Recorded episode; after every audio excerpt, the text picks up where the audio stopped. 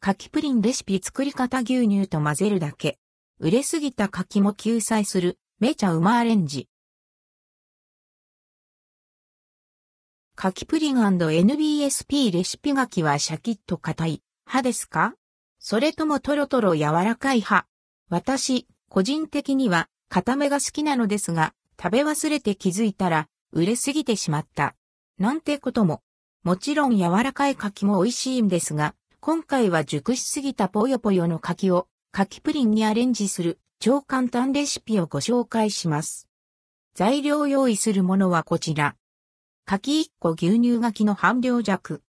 牛乳は柿の量の半分より少し少なめを用意します。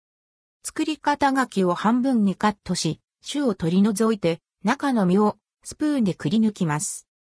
ミキサーやブレンダーでくり抜いた柿の実と牛乳を混ぜ合わせます。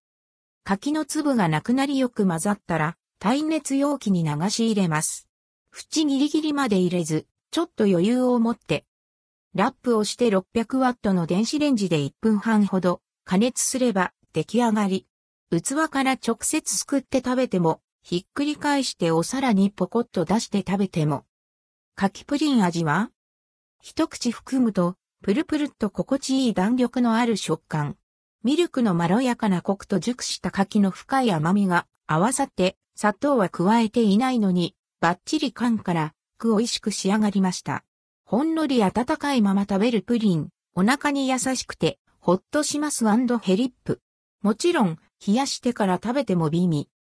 ゼラチンも入れていないのに、プリンが固まるのは、柿に含まれるペクチンが牛乳のカルシウムと反応するからだそう。なお、レンジで加熱せず、柿と牛乳を混ぜ合わせて冷蔵庫で冷やし固めるだけの柿プリンレシピも姉妹サイト縁内でご紹介しています。